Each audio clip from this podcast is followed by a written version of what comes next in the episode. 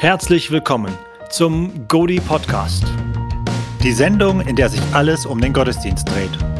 Uns geht es hier vor allem um relevante und biblische Gottesdienste. Mein Name ist Helmut Schröder und ich bin Johannes Schröder. Zwei Brüder, ein Thema. Heute sprechen wir mit Daniel Wolf und Daniel Harter, beide Mitarbeiter in der Kirche für Oberberg, der KFO. Daniel Wolf ist dort Pastor und Leiter des K5 Leitertrainings. Daniel Harter ist freiberuflicher Musikmissionar, Singer, Songwriter, Anbetungsleiter, Prediger, Referent und so weiter. Seine aktuellen ähm, Bücher und Outputs sind einmal die Insta-Bibel und er hat ein aktuelles Album mit einem dazugehörigen Buch veröffentlicht, das heißt Neuer Tag. Daniel und Dani, herzlich willkommen. Danke. Ich freue mich, euch zu sprechen. Also nochmal zur Erklärung für unsere Zuhörer. Dani ist Daniel Harter und Daniel ist Daniel Wolf. Richtig. Und wir versuchen das konsequent durchzuziehen. Schön. Ah, wir freuen uns, dass ihr euch bereit erklärt habt, mit uns zu sprechen. Und das Thema, das wir heute ansprechen wollen, ist die Art und Weise, wie KFO Gottesdienst macht. Und wir haben da so im Ganzen einen Titel gegeben: Gottesdienst für alle, jedes Mal.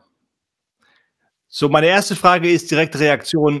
Das kam von euch. Ich habe es euch einfach wieder gespiegelt. Erklärt mal. Daniel. Ja, Gottesdienst, Gottesdienst für alle ähm, besagt ja, also wir wollen tatsächlich in unseren Gottesdiensten natürlich jeden, jeden erreichen, äh, auch wenn wir eine klare Zielgruppe haben. Ähm, äh, unsere Zielgruppe sind eben nicht äh, unsere frommen Schäfchen, sondern wir wollen immer, dass jeder, der zu unserem Gottesdienst kommt, egal wo er herkommt, ähm, ob er kirchenfern ist oder kirchennah, dass jeder sich willkommen fühlt. Und äh, also bewusst äh, achten wir eben auf alles, äh, was helfen könnte, damit jeder, alle irgendwie mitkommen, äh, es verstehen, worüber wir da sprechen, sich wohlfühlen äh, und deswegen Gottesdienst für, könnte man so sagen, Gottesdienst für alle. Genau. Dani, das hat bestimmt ganz bestimmte Auswirkungen dafür, wie man praktisch damit umgeht. Also tatsächlich ist das für mich, merke ich, einer der größten Unterschiede, wenn ich in Deutschland in Gemeinden unterwegs bin zu, zu unserer, dass ich Gefühl habe, ganz viele Gemeinden machen explizite Gäste-Gottesdienste für Gäste. Äh, so zweimal im Jahr dürfen die Gäste dann kommen, sonst bitte nicht. Äh, und wir haben gesagt, eigentlich ist unser Herzschlag genau andersrum, dass wir immer Gäste willkommen heißen wollen, für die den Gottesdienst machen. Äh, und das wirkt sich natürlich ganz praktisch aus in der Themenauswahl, in, dem, in der Art und Weise, wie wir predigen, äh, in der Art und Weise, wie wir Anbetungen machen, wie wir das erklären, was wir da machen. Äh, ich merke, ich glaube, ein Schlüssel ist, dass wir bei ganz vielen Dingen, die wir tun, äh, versuchen zu erklären, was wir da tun, für jemand, der zum ersten Mal dabei ist, dass er versteht, was, warum wir jetzt aufstehen, warum wir singen, äh, warum wir beten. Ähm, also einfach das Warum immer wieder zu erklären, dass Leute, die zum ersten Mal da sind, das auch gut verstehen. Also das Erklären von dem Warum, äh, wird es euch nicht langsam irgendwann über oder habt ihr auch vielleicht ein Feedback von euren eigenen Leuten? Sagt ihr jetzt, wieso sagt ihr das immer das Gleiche? Oder gibt es da äh, Wirft das irgendwie was auf? Aber man kann die Sachen ja auf tausend unterschiedliche Wege äh, erklären. Wir haben nicht immer das gleiche Wording, also dass wir dasselbe sagen. Aber um ein Beispiel zu geben, wir starten äh, das, äh, den Gottesdienst häufig mit einem Song äh, und äh, dieser, äh, ich, ich sage immer wieder unseren Lobpreisleitern, die dann starten, die begrüßen, dann sagen, herzlich willkommen, schön, dass du da bist. nicht einfach nur zu sagen, hey, wir singen jetzt einen Song oder wir, hey, wir beten jetzt Gott an. Nein, das Warum. Also immer mindestens einen Satz noch dahinter zu sagen, wir wollen jetzt gemeinsam aufstehen und Gott anbeten, weil wir absolut begeistert von ihm sind, äh, was er getan hat und was er tut und dass er heute hier ist und uns begegnen will. Und deswegen lasst uns aufstehen und äh, diesen Gott anbeten. So, jetzt mal ganz spontan, äh, um einfach das Warum immer zu erklären. Und das hilft, einen Einblick zu geben. Wir können nicht immer vollumfassend alles erklären aber immer ein Warum dahinter erklären.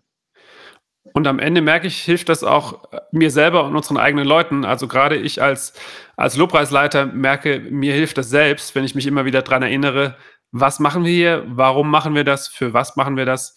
Äh, das hilft uns selbst auch irgendwie fokussiert zu bleiben. Sozusagen diese, diese, diese stetige Erinnerung, ähm, äh, so als Routineblocker, ne?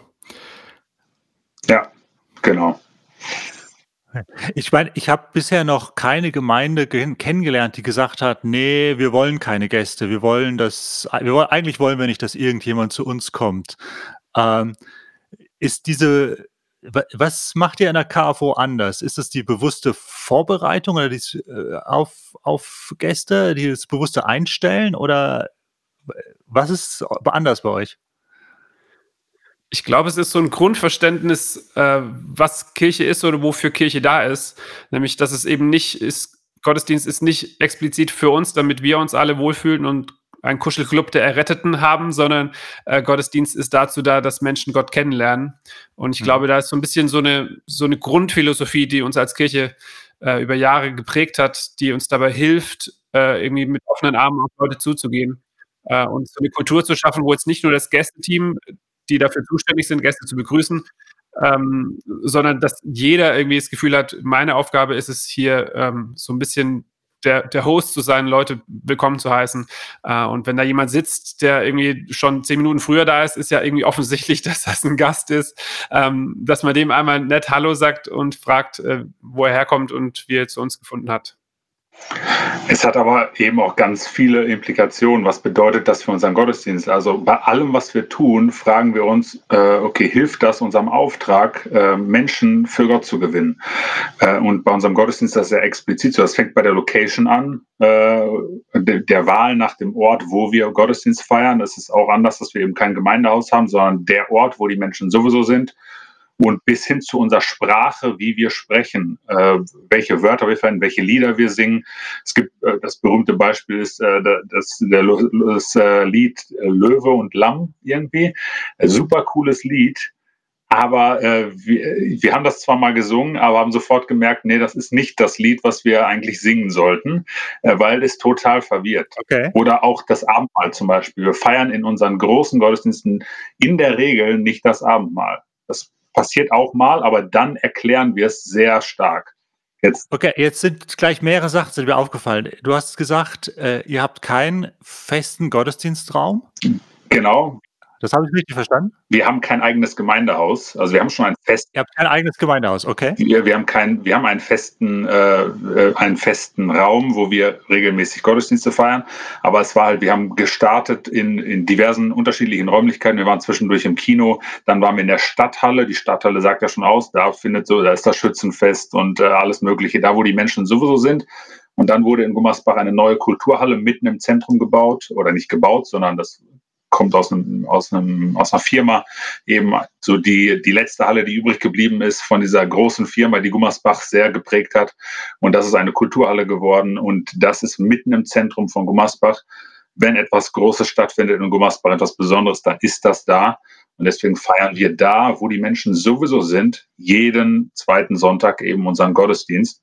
Und das hat jeden Sonntag tatsächlich auch einen Effekt. Ich würde ich kann das nicht mit hundertprozentiger Sicherheit sagen, dass es jeden Sonntag ist, aber es stolpern so gut wie jeden Sonntag Leute in unseren Gottesdienst, die, die sich da verlaufen. Äh, oder beispielsweise, wir öffnen bei den Proben morgens äh, die Türen immer und es gibt so gut wie jeden Sonntag Leute, die da vorbeilaufen mit dem Hund Sonntagmorgens Gassi gehen, stehen bleiben, hören, was ist hier denn los und dann kommen wir ins Gespräch. Also, genau. Das bedeutet, von der Struktur, dass man Leute, die das die KFO nicht kennen, klärt mal ganz kurz nochmal, wie seid ihr eigentlich aufgestellt? Es gibt den großen Gottesdienst, ihr habt kein Gemeindehaus, aber ihr habt trotzdem einen Versammlungsort, aber nur jede zweite Woche. Das ist alles ein bisschen ungewöhnlich für jemanden, der euch nicht kennt. Vielleicht mal so kurz ein Abriss, so seid ihr strukturiert, so macht ihr Dienst, so seid ihr Gemeinde. Ja, wir haben, äh, wir sind eine große Kirche, aber wir haben sechs Lokalkirchen, nennen wir das. Wir sind ja Kirche für Oberberg und Oberberg ist der Kreis. Und deswegen haben wir gesagt, wir wollen den gesamten Kreis erreichen und in jeder Stadt, in jedem Ort, in jeder Gemeinde wollen wir mindestens eine lokale wachsende Kirche haben. Aktuell haben wir sechs Lokalkirchen von 13 Städten und Gemeinden im Oberbergischen. Und äh, wir haben gesagt, weil wir große Kirche sind, müssen wir kleinere Gemeinschaften schaffen. Neben den Hauskirchen, die wir auch nochmal haben. Und das sind unsere drei Standbeine, würde ich mal sagen. Die große der große äh, Gottesdienst, die da, wo die gesamte Kirche zusammenkommt und auch vor allem äh, Menschen einlädt, Teil der Kirche zu werden. Und dann die mittlere, mittlere Größe bis 150 heißt es bei uns immer, bis 150 Leute, wo man noch irgendwie jeden kennt äh, und Gemeinschaft hat, wo es auch etwas mehr in die Tiefe geht, ähm, wo man, wo man zum Beispiel regelmäßig Abendmahl feiert. In den Gottesdiensten feiern wir so gut wie immer Abendmahl und dann die Hauskirche, äh, wo dann eben äh, fünf bis zwölf Leute drinne sind. So die drei Standbeine haben wir eben und äh, so unterscheidet sich das. Und das wechselt halt alle 14 Tage äh, oder jede Woche wechselt der Gottesdienst. Also einmal Lokalkirche und einmal Zentralkirche nennen wir das aktuell. Dani, eine Frage an dich. Wenn man so viele unterschiedliche Gottesdienstformate hat, die man auch so bezeichnet, wie hält man da die gemeinsame Identität intakt? Hm. Gute Frage. Also ich glaube, das große Stichwort ist äh, Kommunikation, dass wir immer wieder versuchen, äh, unsere Inhalte und das, was uns wichtig ist, auf allen möglichen Kanälen zu kommunizieren. Äh, einmal über, über die Leiterkanäle, also die Hauskirchenleiter und die Teamleiter, ähm, aber auch über Gottesdienste, über Moderationen, dass wir immer wieder versuchen, was ist uns eigentlich wichtig äh, und das auch, sage ich mal, in Themenserien inhaltlich immer wieder aufarbeiten. Äh, und ich glaube, so äh, gelingt es uns auf mehreren Kanälen immer wieder eine Identität zu schaffen, wer wir sind und äh, was uns ausmacht.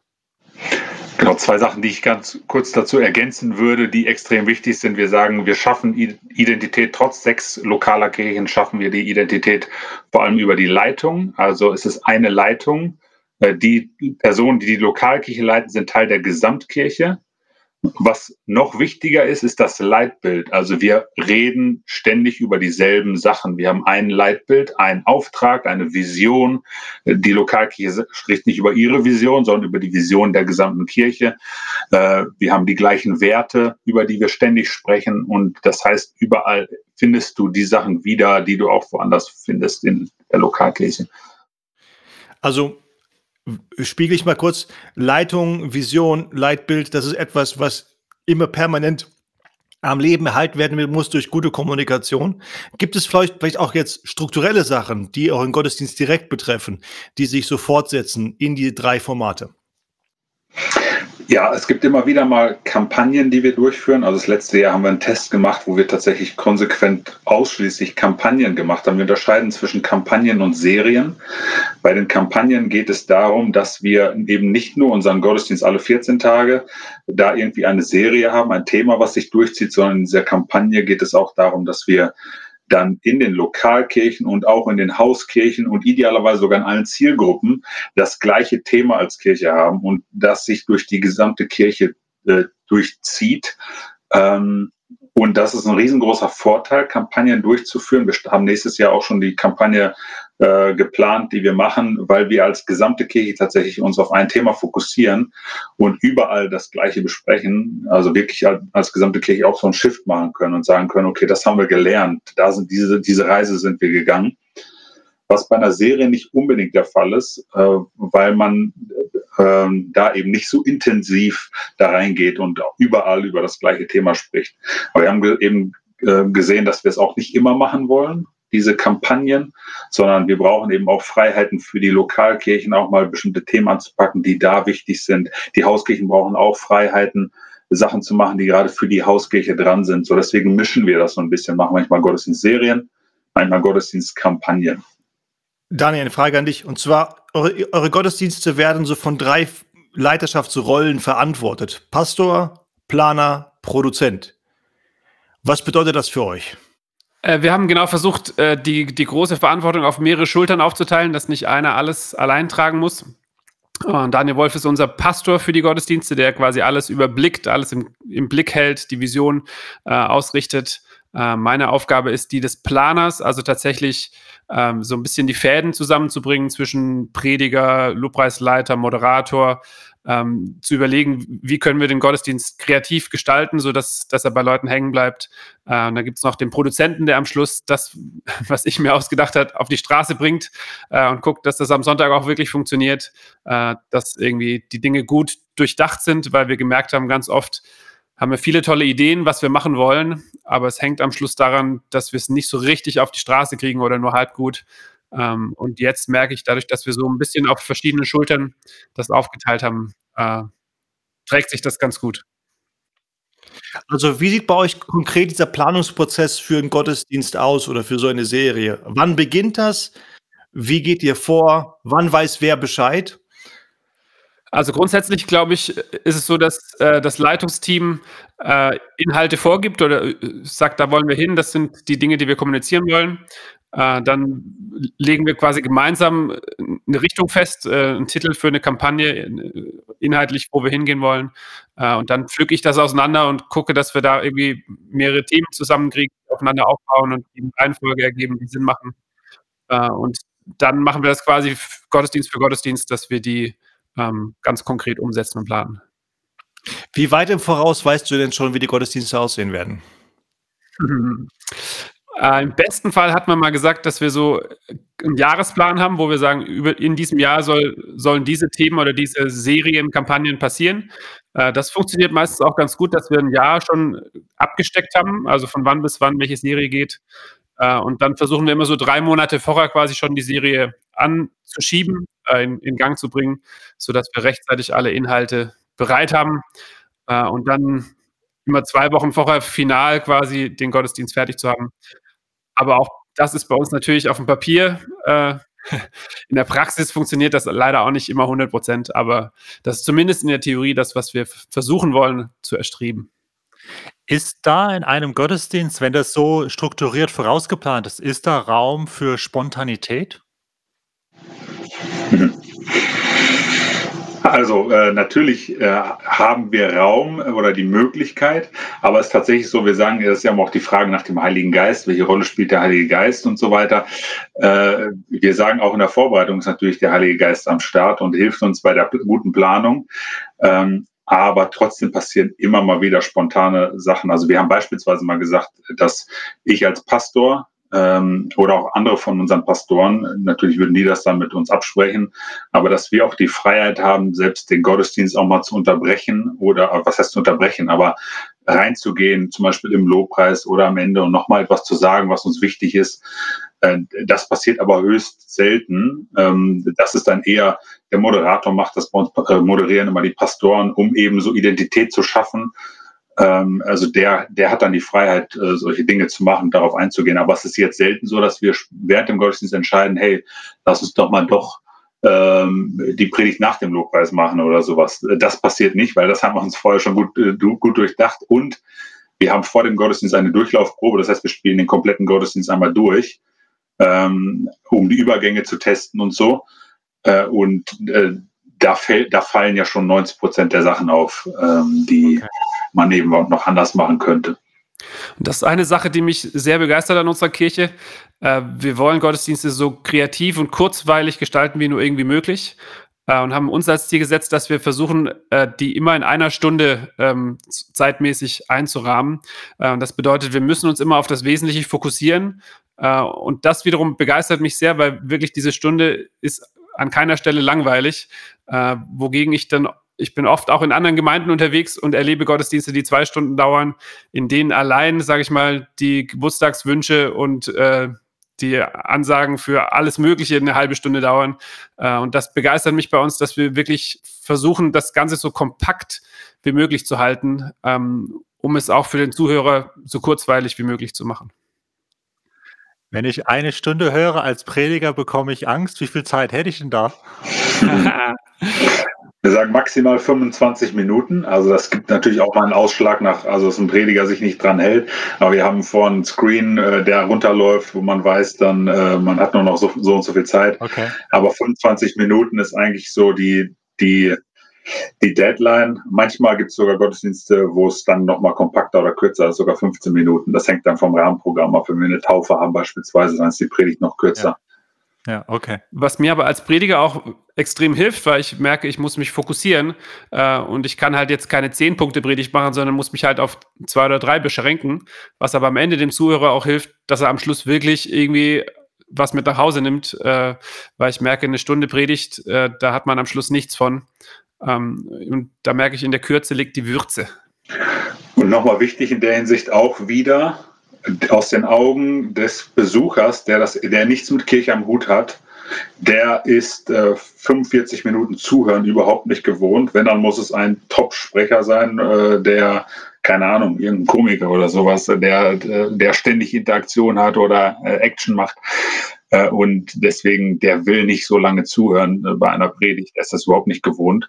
Äh, und deswegen sind 25 Minuten schon viel viel Zeit zum Zuhören. Und das ist ja auch ein gesellschaftliches äh, Ding, das, das immer schwieriger wird. Wir müssen immer, der, die Aufmerksamkeitsspanne ist immer kürzer. Ähm, äh, der Punkt geht definitiv an euch. wenn das ja ein Wettbewerb wäre. Eine Frage, wenn man so stark an eine Gäste, Gästeorientierung hat, ähm, woher wisst ihr denn auch empirisch, was für Leute ihr im Gottesdienst habt? Geht ihr da bewusste Schritte oder ahnt ihr euch da hinein? Oder wie ist das? Ja, also wir versuchen da immer besser zu werden, das auch tatsächlich nachzuhalten. Aber schon allein, wir haben zwei Teams, die eigentlich äh, checken können, äh, welche Leute da sind. Wir unterscheiden zwischen dem Welcome-Team und dem Connect-Team.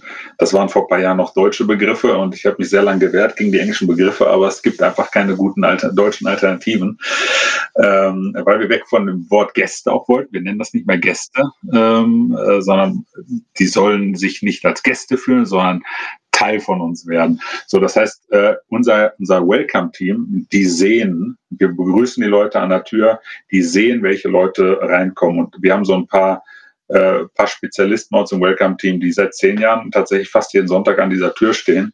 Und die, denen fällt tatsächlich jede Person auf, die das erste Mal da ist, so, so gefühlt. Ne? Das ist das eine, ist schon allein so ein Gefühl dafür zu haben. Man sieht, welche Leute auch reinkommen äh, und, und neu sind. Äh, die haben ein Bändchen um, die sind da klar erkennbar, wir helfen dir und so weiter. Das ist das eine. Äh, die stehen während dem Gottesdienst auch die ganze Zeit hinten. Die sehen, wenn Leute nachträglich rein in den, in den Gottesdienst reinkommen. Das passiert auch ständig, weil es, wie gesagt, mitten in der Stadt ist. Und dann haben wir das Connect-Team und das Connect-Team hat, äh, also das Welcome-Team ist dafür da, dass neue Leute sich willkommen fühlen, begrüßt fühlen, sicher fühlen, äh, wissen, wo ist die Toilette und so weiter. Ähm, und das Connect-Team hat den expliziten Auftrag, den Menschen zu helfen, mit der Kirche zu sich zu verbinden. Und dann gibt es eben eine Connect Lounge, äh, relativ neu noch die Connect Lounge. Vorher hieß es Infostand, aber das klingt jetzt nicht so schön wie eine Connect Lounge. Und die ist tatsächlich auch schön. Da sollen Leute hinkommen, äh, werden Leute eingeladen. Im Gottesdienst werden sie natürlich angesprochen. Wenn du das erste Mal hier bist, geh in die Connect Lounge. Äh, wir haben ein Geschenk für dich. Wir wollen für dich beten.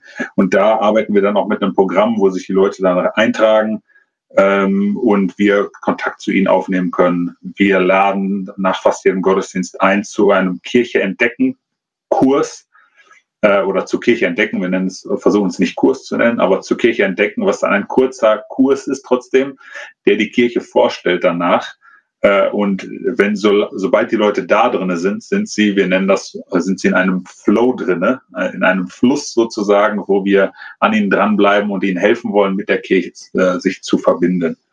Das klingt aber jetzt so manchmal ein bisschen technisch, so sind da drin und rasen dann da durch. Das ist natürlich manchmal ein Prozess, der jahrelang dauert.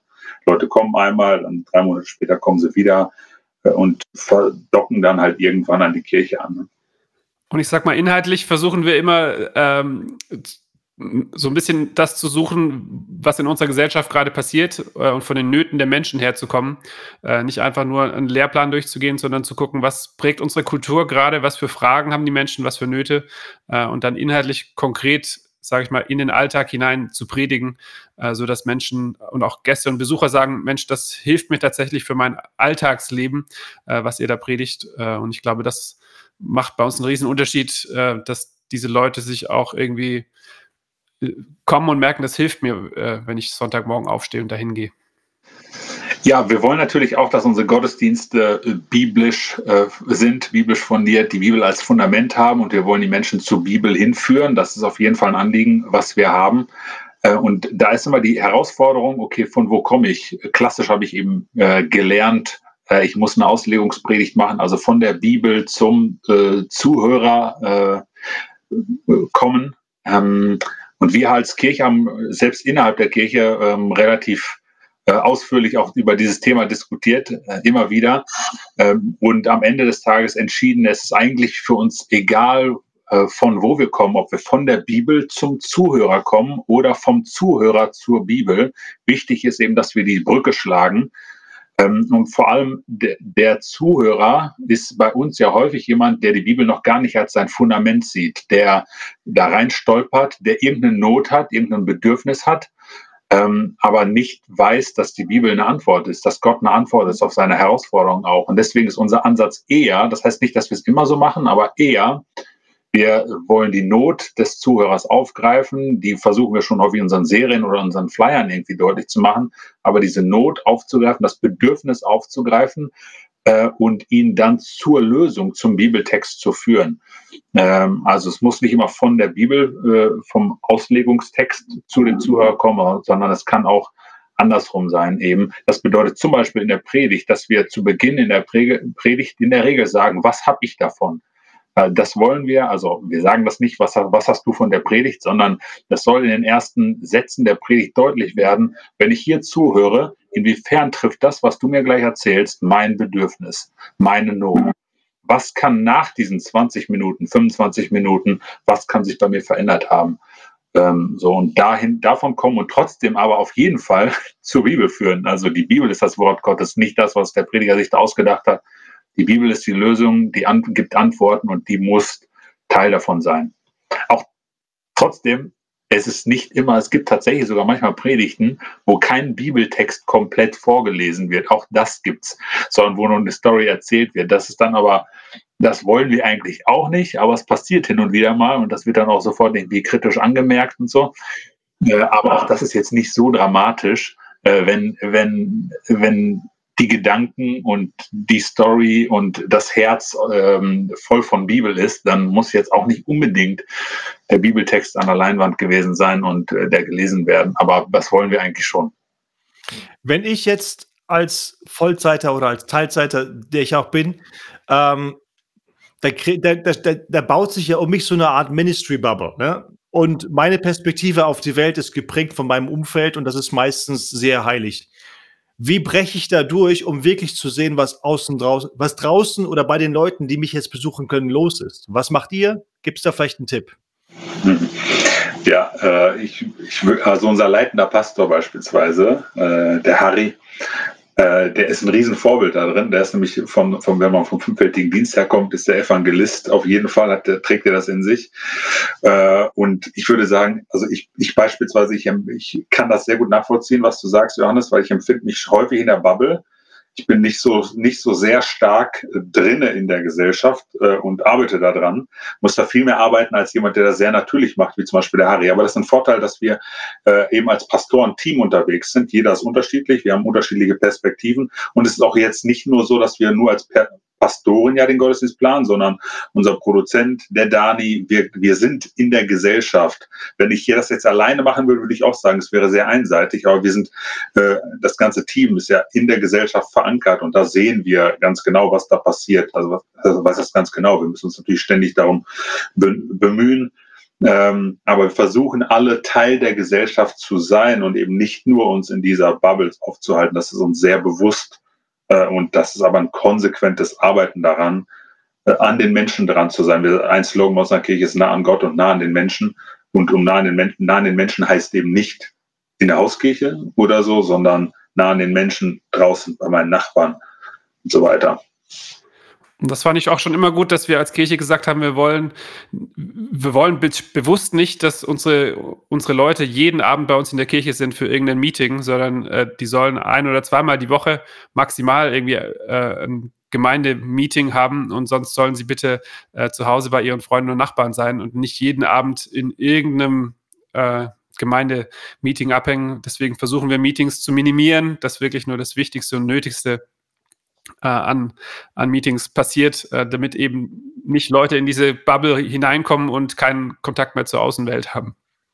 Ein wichtiger Aspekt, der jetzt durchkam, den ich vielleicht nochmal, auf den ich einschwenken möchte, ist das Team und in der Gemeinschaft zusammenzuarbeiten. Ihr hattet auch in der Vorbereitung gesagt, bei KFO machen wir Dinge selten allein.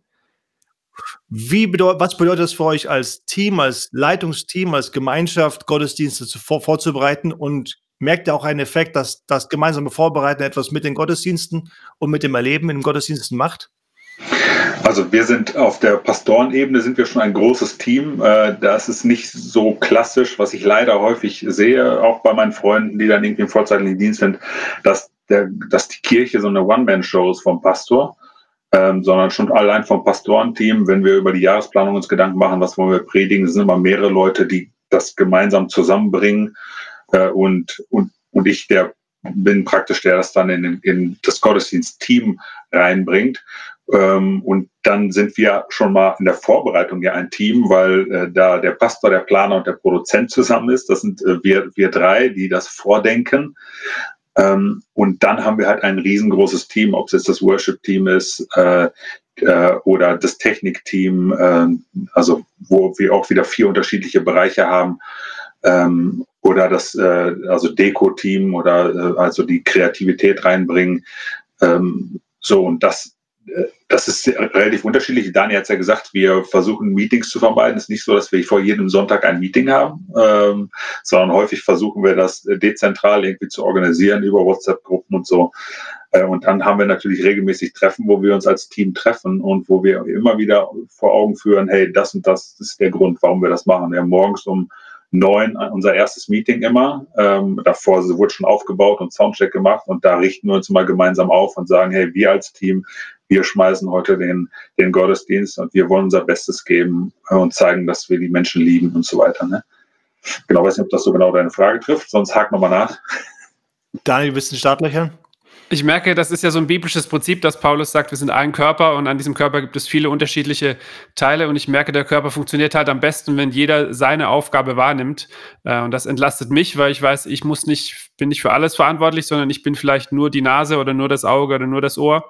Äh, und ich merke immer da, wo wir äh, im Team denken und im Team arbeiten, werden wir wesentlich effektiver, stärker, kreativer Uh, und es entlastet den Einzelnen, weil es eben keine One-Man-Show sein muss, sondern ich weiß, ich kann in meinem Spezialgebiet, äh, Arthur sagt immer, das eine Prozent, das ich gut kann, darin kann ich aufblühen und das, da kann ich mich fokussieren. Uh, und dadurch werden wir natürlich am Ende auch besser, uh, weil wir uns in den Stärken ergänzen.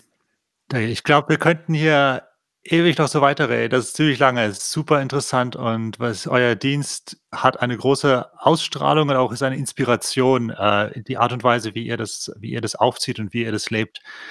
Ähm, was möchtet ihr ganz frei noch den unseren Zuhörern mitgeben, die jetzt einfach sich Gedanken machen? Ähm, das klingt total super und irgendwie irgendwie catcht es mich, irgendwie hat es mich getroffen und, und ich würde da gern mehr darüber wissen.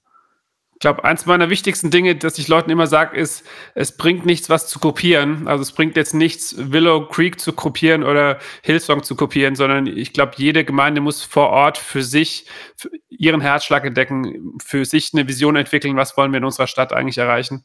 Äh, von daher, wir können inspirieren, aber auf keinen Fall kopiert das, was wir machen, sondern versucht euer eigenes Ding zu finden, was für euch wichtig und gut ist. Aber Dani, ich glaube, du hast da was, dass du Leuten helfen kannst, diesen ersten Schritt in die eigene kreative Gottesdienstgestaltung zu gehen, oder? Ja, also ich bin freiberuflich unterwegs und eines von den Dingen, die ich mache, ist, dass ich Gemeinden versuche zu helfen, äh, Gottesdienste zu entwickeln, die für Besucher interessant und spannend sind, äh, kreative Gottesdienste zu entwickeln. Äh, und da kann man mich gerne für ein Seminar einladen, komme ich vorbei und äh, versuche mit euch zusammen eine Vision zu entwickeln, wie können wir Gottesdienste so gestalten, dass die ansprechend äh, und kreativ sind. Ja. Wo findet man dich am besten, Dani? Äh, Danielharter.de, äh, ganz einfach mein Name und dann habt ihr mich. Danielharter.de.